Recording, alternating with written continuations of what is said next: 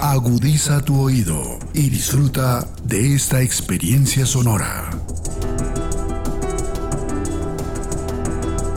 Este es un podcast Radio Unal.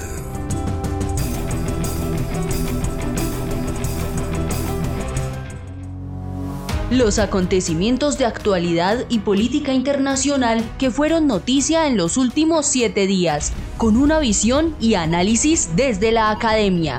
Análisis UNAL, siete días en el mundo.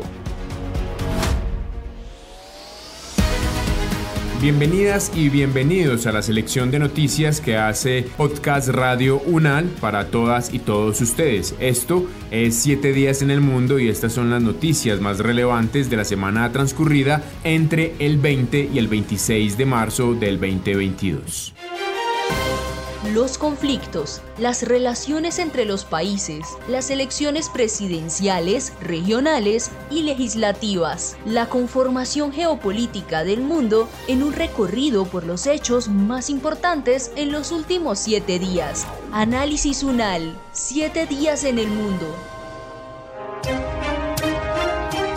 América.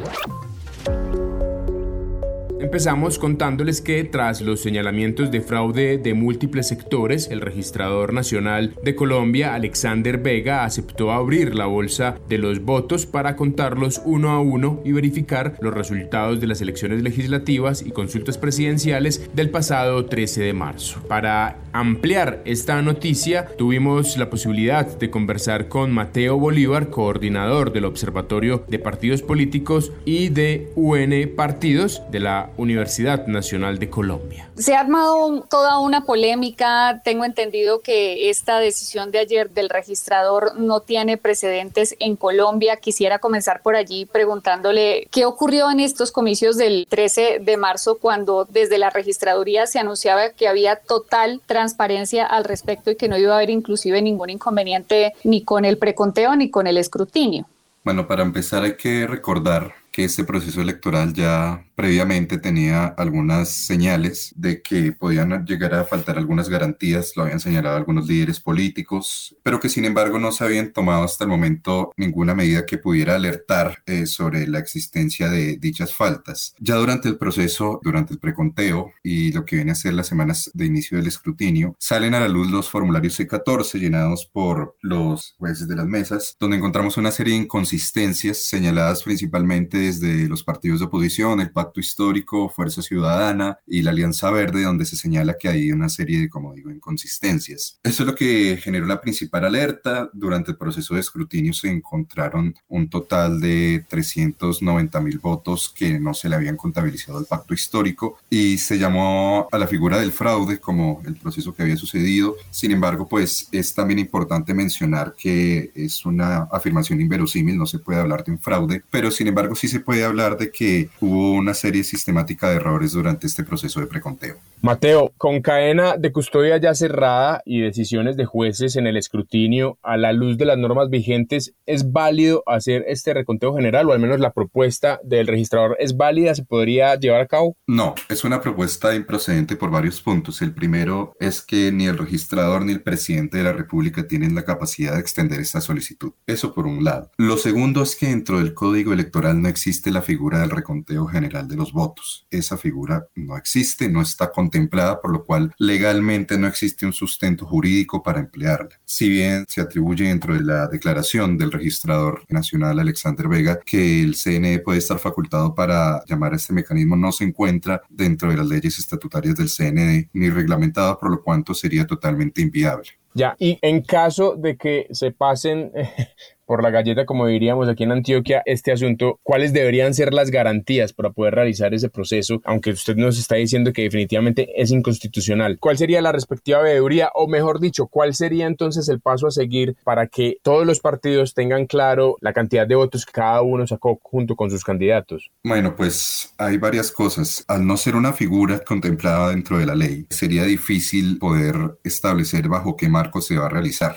Es complejo por cuanto como no está consagrado, no está reglamentado, no se puede decir cómo se va a proceder porque, como bien digo, no es un mecanismo existente. Evidentemente se tendrían que resolver varias dudas que serían competencia del CNE resolver. ¿Cómo se van a llamar a las comisiones escrutadoras? ¿Cómo se van a convocar a los testigos electorales? ¿Cómo va a ser parte de este proceso las vedurías electorales, tanto nacionales como internacionales? ¿Cómo se va a convocar a la Comisión de Garantías Electorales? Estos actores son fundamentales durante el proceso, pero sin embargo, como te menciono, es totalmente inviable a la luz de lo que está estipulado en la ley lo han destacado diferentes figuras que han pertenecido al CNE, como el ex magistrado Armando Novoa, que actualmente es profesor de la Universidad Nacional. Teniendo en cuenta esto, entonces, ahí cuál sería el paso a seguir? ¿Seguir el, escrutinio normal que ya se viene adelantando en, varios municipios? ¿O cuál sería entonces, digamos, como la posibilidad de que todo el mundo esté tranquilo con este preconteo, ya que tal parece, nos está contando y, nos lo asegura, que ese conteo de votos de nuevo no, no, no es procedente? ¿Cuál sería entonces ahí la posibilidad para que la gente quede más tranquila? ¿Los que votaron, los candidatos, los partidos? Bueno, hay una serie de aspectos que se pueden realizar. La primera es que el registrador acepte que hubo una serie de errores, que el proceso electoral, si bien no se puede decir que hubo un fraude, no hay sustento legal para realizar esa afirmación, es totalmente inverosímil, pero que sin embargo sí, desde la registraduría hubo una serie de elementos que se pudieron realizar de una manera mucho más eficiente que ha señalado la MOE. Por ejemplo, que se haya caído la página de la registraduría, por ejemplo, lo que sucedió con los cambios de última hora en los puestos de votación, por ejemplo, lo que pasó con las actas del 14 durante el preconteo. Son errores que no debieron pasar, que pasaron y sobre los cuales la registraduría de asumir la responsabilidad y no de manera, valga la redundancia, irresponsable invocar esta figura inexistente del reconteo de votos que tanto el registrador como el presidente como el cuerpo colegiado del CNE saben que no existen. Por otra parte, se debe continuar con el proceso de escrutinio. Existe la figura de un reconteo, pero particularmente en mesas. Eso no se puede realizar a nivel general. Se puede haber una serie de imputaciones que pueden presentar los testigos electorales, los candidatos o demás facultados para realizarlo sobre el conteo en una mesa en particular. Y son los jueces de la República durante el proceso de escrutinio quien pueden hacer este proceso. Pero más allá de esto, invocar a la figura de un reconteo es irresponsable, se debe llamar a la calma, se debe llamar a la confianza en las instituciones y se debe reconocer y asumir responsabilidades para garantizar que este proceso electoral culmine de la mejor manera. Recordemos que hasta este momento no se ha declarado una elección, por lo cual si bien tenemos una idea de la conformación del Senado y de la Cámara de Representantes, hasta el momento. Dicho resultado hasta el momento no es vinculante y hasta que se dé el escrutinio a nivel nacional que consolide la elección. Y esto puede pasar hasta un día antes de la posesión de este nuevo Congreso el 20 de julio. África.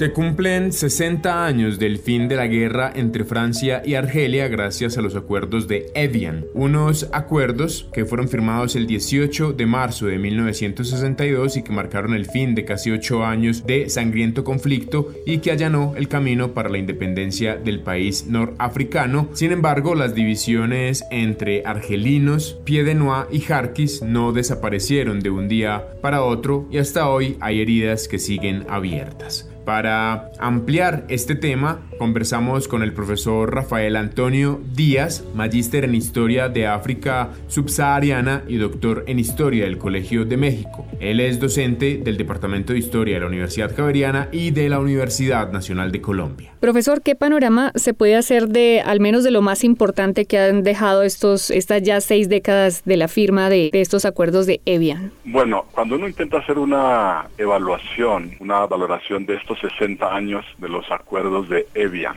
Pues eh, hay que señalar que muchas heridas, muchas tensiones, la memoria de la violencia no se han sellado completamente. Efectivamente, hay que reconocer que Francia, particularmente en cabeza del actual presidente Macron, ha ido avanzando, no en la velocidad que se quisiera, pero ha ido avanzando en el reconocimiento de las eh, violaciones y en el reconocimiento del concepto de guerra que fue una guerra lo que Francia efectuó y lo que Francia desarrolló en Argelia, porque esto no había sido, entiendo, no había sido plenamente reconocido. Entonces, el otro factor aquí muy, muy importante es el factor energético, en donde está el petróleo, está el gas, los intereses de Francia en Argelia, que se han visto trastocados durante estos 60 años Entonces, pues también está el desarrollo, digamos, de la situación política en Argelia, que ha sido bien difícil y bien complicada. Y finalmente, en todo esto hay un factor que no sé, me parece que en América Latina se puede estar desconociendo y es el factor de la República Árabe Saharaui, del Sahara Occidental. Cuando uno analiza a Evian, siempre hay que tener presente el Sahara Occidental, la lucha por la independencia del Sahara Occidental que lleva pues ya más de 60 años. Y por último, bueno, no sé si será el, último factor, pero lo quisiera señalar es que desde la firma de los acuerdos de Evian y en su desarrollo posterior y en referencia al Sahara Occidental, un factor que en mi criterio ha sido desestabilizador y degradante en algún sentido de las relaciones entre Francia y Argelia es Marruecos la cercanía política de Francia y aún de España con Marruecos también ha operado como un factor desestabilizador. Cuando uno analiza la, evolución de los 60 años del acuerdo de Evian, ustedes han visto, quizás lo han comentado en UN Análisis, como en este momento el gobierno español ha dado un giro para muchos inesperado y se ha plegado de muchas maneras a la política de Marruecos para resolver el problema del Sahara Occidental y eso efectivamente también altera las relaciones entre Argelia y España y Argelia y Francia. Profesor Díaz, con este ya, digamos, como contexto amplio, le quisiera preguntar, muchos dicen, vi algunos análisis antes de organizar la nota y de organizar algunas preguntas que le quiero formular y muchos decían que este fue un acuerdo que, eh, en el que nadie creyó y que fue muy difícil ponerlo en práctica. Ese tiempo de transición fue muy conflictivo, ¿cierto? Literalmente conflictivo. Entonces le quiero preguntar sobre qué específicamente o hasta dónde se pudieron llegar o concretar esos acuerdos? Esa es una pregunta que tiene una, una respuesta o unas respuestas muy difíciles porque lo que yo tengo entendido es que como tal no fueron unos acuerdos, entre otras porque aunque existía un gobierno provisional argelino, era un gobierno no reconocido por la sociedad internacional y por muchos países. Entonces fue más una declaración, es lo que tengo entendido. Entonces por ahí empezamos con el problema de la dificultad de la, de la implementación de estos Sí, es un acuerdo, e, efectivamente lo como ya, pero, pero no podía ser algo, digamos, oficial, interestatal. Eso por un lado. Por el otro lado, la actuación que se venía dando del grupo paramilitar OAS de la Organización Armada Secreta, que actuó en la guerra, fue un factor que limitó profundamente la efectividad de los acuerdos de Evian. Aquí uno tiene que decir que, y esto ha sido objeto de mucha polémica y está visible ahora en la coyuntura del proceso electoral en Francia. Hay que decir que por lo menos la cuna occidental de los derechos humanos, que fue Francia, ¿sí? violó flagrantemente ¿sí? los derechos humanos en Argelia. Es decir, eso creó una enorme herida y eso también limitó la eficacia de los acuerdos de Evian. Es impresionante los datos, los informes médicos, psiquiátricos a los que no tiene acceso y a los que tuvo acceso Franz Fanon, que fue uno de los grandes teóricos sobre la revolución argelina, para decir que em, Francia desplegó una competencia dramática y criminal en la tortura, etcétera, en Argelia. Por el otro lado, la eficacia de Evian o los alcances de Evian tienen que ser también medidos en el sentido de que la naturaleza de la dominación colonial de Francia en Argelia fue particularmente crítica. Sí, encontré que más o menos para el año 1950 y según una fuente oficial francesa, existían en Argelia, voy a dar dos datos rápidos para no extenderme demasiado, existían en Argelia alrededor de 6.300 colonos franceses frente más o menos a 532 mil agricultores argelinos. ¿sí? Estos 25 mil colonos franceses poseían casi 2.800.000 hectáreas de las mejores tierras fértiles. Y los agricultores argelinos, casi 7.700.000 agricultores argelinos, ¿sí? en las tierras más desérticas poseían un porcentaje menor. De 2.000 funcionarios que integraban el gobierno general de Argelia, solo 8 eran argelinos. Es decir, lo que yo quiero señalar es que el acuerdo de Evia tuvo un, un horizonte limitante y fue esa estructura colonial, esa estructura de expoliación y de expropiación Argelia junto con Kenia y Sudáfrica representan eh, tres de los escenarios más dramáticos de la expropiación de tierras a los campesinos eh, argelinos, kenianos y los bantúes en Sudáfrica. Entonces, lo que yo quiero decir es que los acuerdos de Evian empezaron a avanzar sobre una estructura colonial y una estructura de descolonización muy complicada la población argelina pues tenía mucho resentimiento contra la dureza de la dominación colonial francesa. Y pues el último elemento que está aquí presente es esa perspectiva identitaria, cultural, diría yo, esa arrogancia civilizacional e ilustrada de los franceses en Argelia, la existencia de la población pied ese elemento, ese sector demográfico mestizo, que también condicionó la implementación de Evian. De hecho, los ataques del grupo paramilitar provocó una migración altísima, no solamente de Pied Noir, sino también de incluso de argelinos y por supuesto de franceses hacia Francia. Medio Oriente. El grupo talibán cierra los colegios para las mujeres en Afganistán. Las niñas y adolescentes afganas habían regresado a los colegios de secundaria siete meses después de que los talibán tomaran el poder. Sin embargo, a las pocas horas de reanudadas las clases, los dirigentes islamistas cambiaron de opinión y decidieron cerrar las escuelas en un repentino giro de política que provocó confusión. A través de un comunicado, el Ministerio de Educación talibán dijo que los menores solo podrán reanudar sus clases esenciales hasta cuando se diseñe el uniforme de las escuelas acorde a la charia, las costumbres afganas y la cultura. Sonia Bácaro, licenciada en psicología con especialidad clínica y maestría en psicología forense, también experta en enfoque de género, nos ayuda a entender mejor esta noticia. Profesora Sonia, parte del miedo de que los talibanes tomaron el poder en Afganistán era precisamente algo como lo que está sucediendo ya, que se empezaron a restringir los derechos de las mujeres. Crónica de una muerte se veía venir esto y no nos debe sorprender. ¿Cuál es su visión al respecto? A ver, yo creo que las tres premisas que tú dijiste, agregando que lamentablemente todavía en el mundo, y por lo que seguimos observando, las mujeres perdemos todas las guerras, siempre. Y bueno, ahí están las pobres niñas afganas queriendo estudiar y no poder hacerlo, la cultura como excusa para limitar los derechos y sus libertades y bueno, a ver el mundo que hace y qué hacemos todas y todos con esto, ¿no?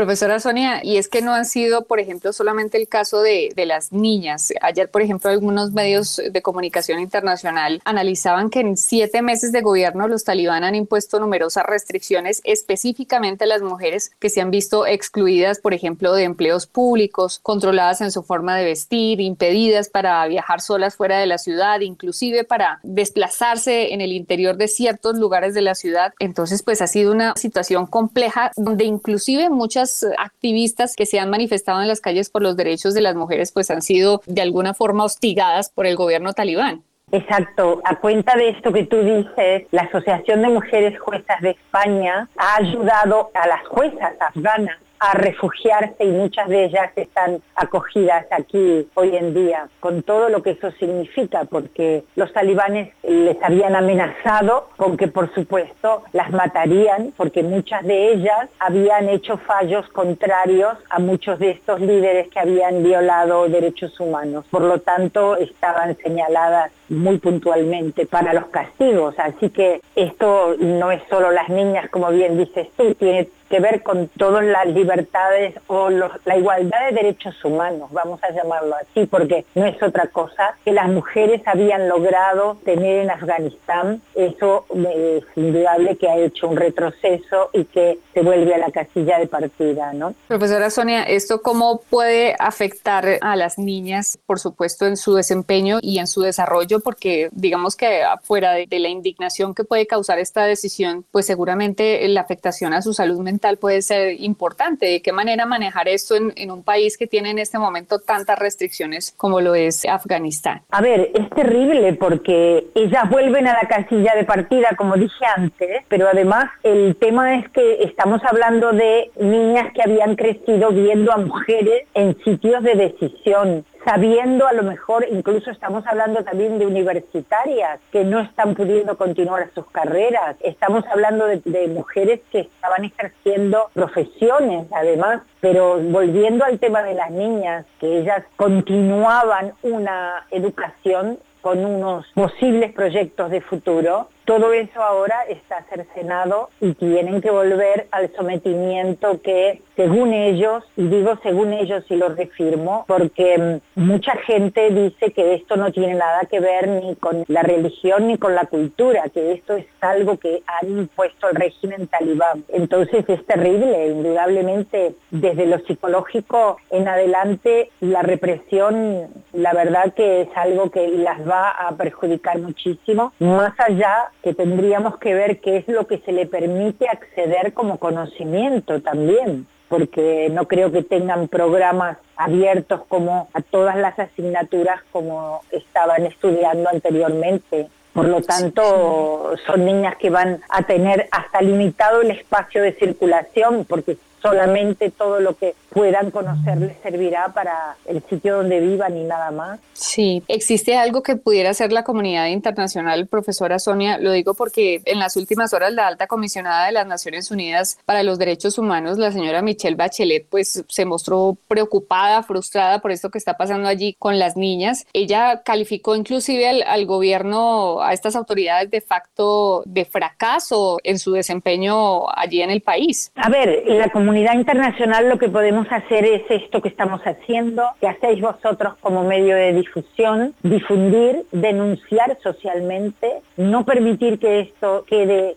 también en el olvido o circunscrito a lo que ellos hacen internamente queriendo creer que es un satélite aparte. El mundo hoy en día funciona de modo global, lo estamos viendo que una guerra en cualquier sitio nos perjudica a todas y a todos en todas partes del mundo. Por lo tanto, creo que tenemos que seguir denunciando, mostrando al mundo lo que está pasando y alzando la voz allí donde podamos. Profesora Sonia, estas juezas de las que usted nos hablaba que se encuentran allí refugiadas en España, ¿cómo ha sido ese proceso de, de, ellas? ¿Cuánto tiempo llevan? Porque con el equipo de análisis UNAL alguna vez hablábamos sobre ese tema, decíamos después de que se dio esta migración afgana, es muy poco lo que se ha sabido de, de las personas que salieron de este país, que fueron enviadas a, a otros, principalmente Estados Unidos, pero se conoce muy poco, no ha habido ningún informe claro al respecto. ¿Cómo ha sido allí en, España?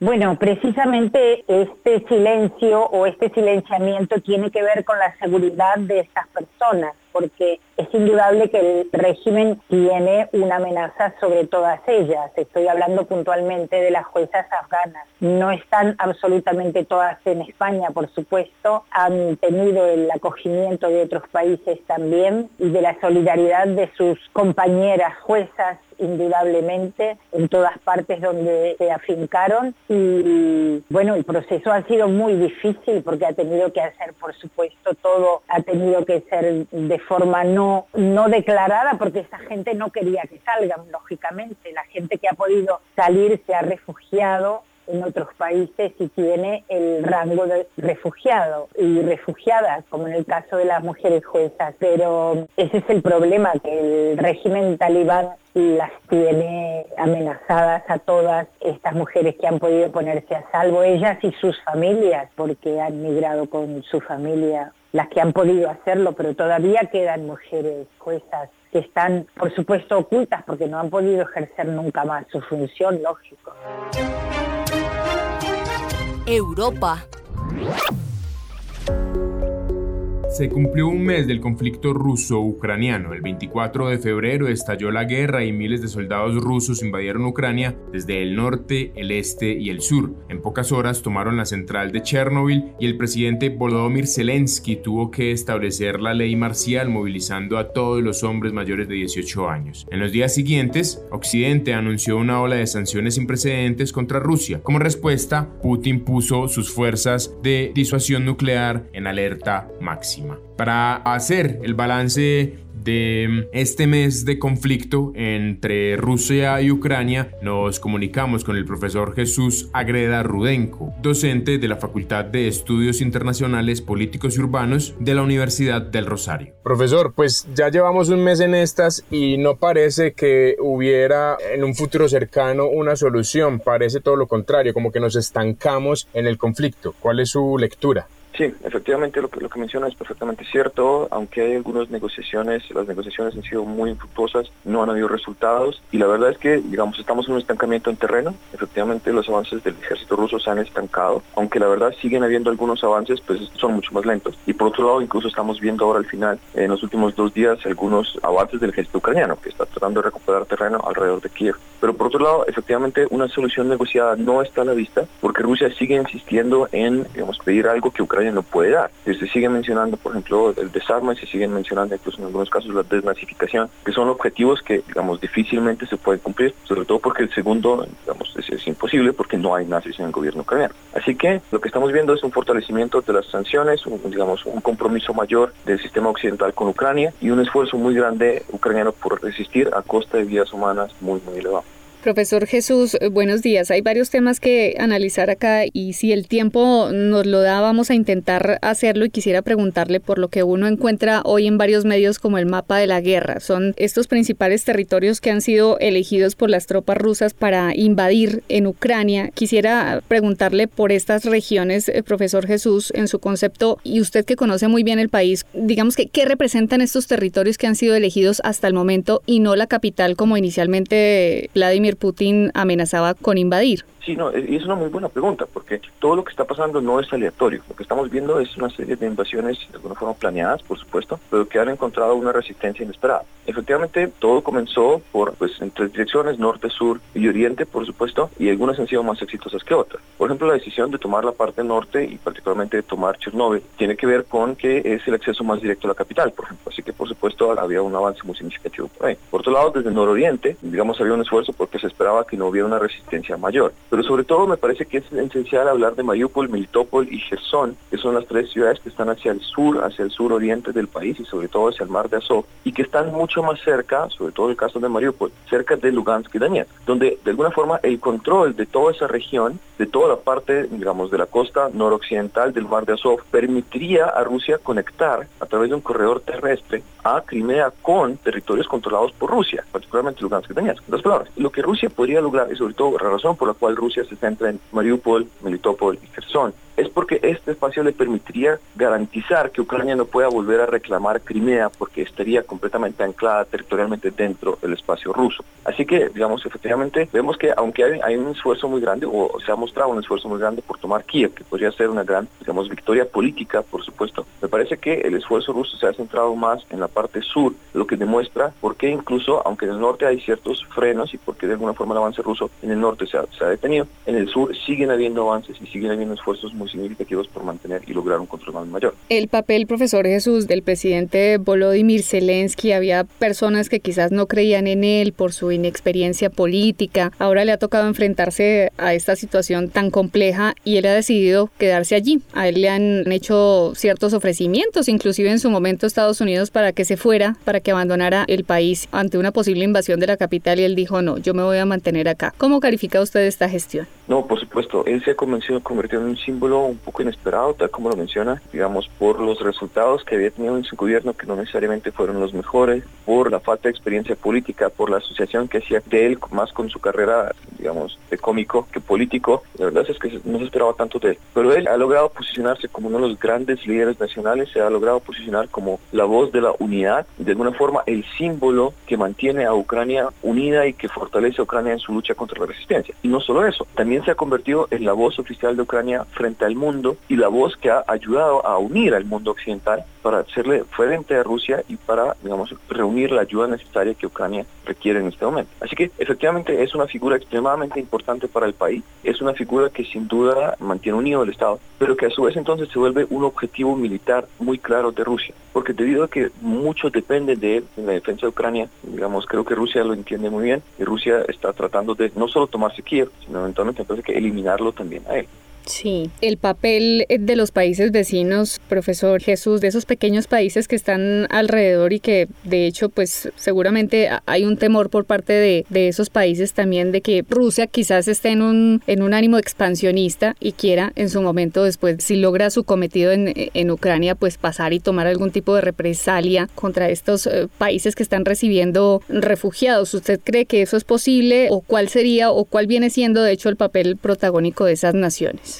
Sí, efectivamente, por ahora los países vecinos, Polonia, Rumania, Moldavia, han jugado un papel esencial para recibir refugiados y ayudar, digamos, a la, población ucraniana. Y lo que menciona también es muy cierto, y el presidente Zelensky lo ha hecho una y otra vez, y es que de alguna forma esto no es solo una guerra de Ucrania, es una primera guerra en un proceso de expansión ruso hacia Europa Occidental. En otras palabras, que básicamente después de Ucrania habría una invasión hacia otros países. Sin embargo, también hay que tener muy claro que, digamos, aunque es un discurso muy atractivo de Zelensky, digamos, que busca ayuda, es poco probable que suceda, porque en últimas los demás países ya vecinos hacen parte, salvo Moldavia por supuesto, pero hacen parte de la OTAN. Y en ese contexto, digamos, una expansión rusa mayor implicaría el involucramiento de la organización y ahí sí podríamos estar ante una posible tercera guerra mundial. Así que yo creo que Rusia es bastante consciente de eso y creo que por ahora sí es una guerra específicamente en Ucrania. Pero por otro lado, vemos como uno de los objetivos de Putin era justamente debilitar a la OTAN, uno de los requisitos de Putin era debilitar a la OTAN. Y lo que vemos es, de acuerdo a lo que pasó ayer en la reunión misma, un fortalecimiento muy fuerte de la presencia de la OTAN en las fronteras rusas. Una presencia mayor no solo en los países bálticos, sino también una presencia de tropas fortalecidas de la OTAN en Polonia, también en Rumania y demás. Así que vemos cómo estos países vecinos en este momento juegan un papel central, digamos, de espacios para recibir a los refugiados ucranianos y para ayudar al país, pero a su vez se estarán volviendo una barrera, digamos, una frontera, un nuevo muro, si se quiere, para contener las intenciones expansionistas rusas desde el punto de vista militar y político. Aparte de, de esta ayuda que ayer quedó clara, profesor Jesús, ¿qué viene ahora? Teniendo en cuenta toda esta estrategia que se podría predecir que ha planeado el presidente Putin, ¿qué se esperaría que podría seguir a continuación? Es, es, una muy buena pregunta y la verdad es que es muy difícil eh, tratar de predecir lo que va a pasar, porque personalmente creo que se ha dicho muy bien en algunos medios de comunicación que esta es una guerra de Putin. En otras palabras, que es una guerra que no necesariamente cuenta con el apoyo de la población rusa, que no necesariamente cuenta con el apoyo de incluso funcionarios gubernamentales de Rusia a nivel medio, porque no, no incluso en algunos casos de nivel alto. Lo que significa que la decisión de invadir, la decisión de mantener la guerra es del presidente. Así que en ese contexto lo que tenemos que hacer es analizar cómo Putin puede ver la situación y digamos y cómo Putin puede tomar decisiones a partir de ahí. Lo que estamos viendo, me parece, y estos son factores de análisis importantes, que Putin está en la guerra, que está estancada, donde los avances son extremadamente costosos, donde la victoria militar, aunque posible, sería extremadamente costosa, donde las sanciones económicas son muy altas, donde finalmente la unidad que se logró en el mundo occidental es completamente inesperada, y donde por último me parece que incluso dentro de Rusia hay voces cada vez más fuertes en contra de la guerra, donde hay una población que está protestando, no de manera, digamos, generalizada, por supuesto, pero donde hay protestas en contra del gobierno, y que me hace ver un escenario que para Putin no es sostenible en el largo plazo. Es decir, lo que yo creo es que, digamos, no se puede percibir una victoria para Rusia en este contexto. Sin embargo, de nuevo, es mi interpretación y no es necesariamente la interpretación de Vladimir Putin, por lo cual, digamos, predecir cuál será la decisión que se va a tomar es muy. Lo único que se espera es que, pues, digamos, se ponga fin a la guerra, pero hay que entender también que Putin no está en condiciones de perder, que significa que la guerra por ahora se va a mantener. Hasta aquí, siete días en el mundo, la selección de noticias que hace Podcast Radio Unal para todas y todos ustedes. Hasta pronto y gracias por su escucha. Los acontecimientos de actualidad y política internacional que fueron noticia en los últimos siete días, con una visión y análisis desde la academia. Análisis UNAL, siete días en el mundo.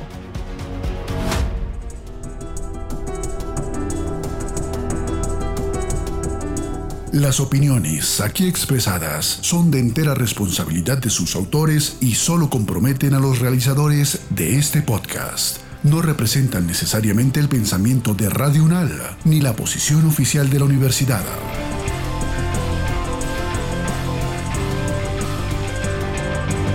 Este y otros podcasts en nuestro sitio web podcastradio.unal.edu.co. Síguenos en nuestras redes sociales. Nos encuentras como Podcast Radio UNAL, Universidad Nacional de Colombia, Proyecto Cultural, Científico y Colectivo de Nación.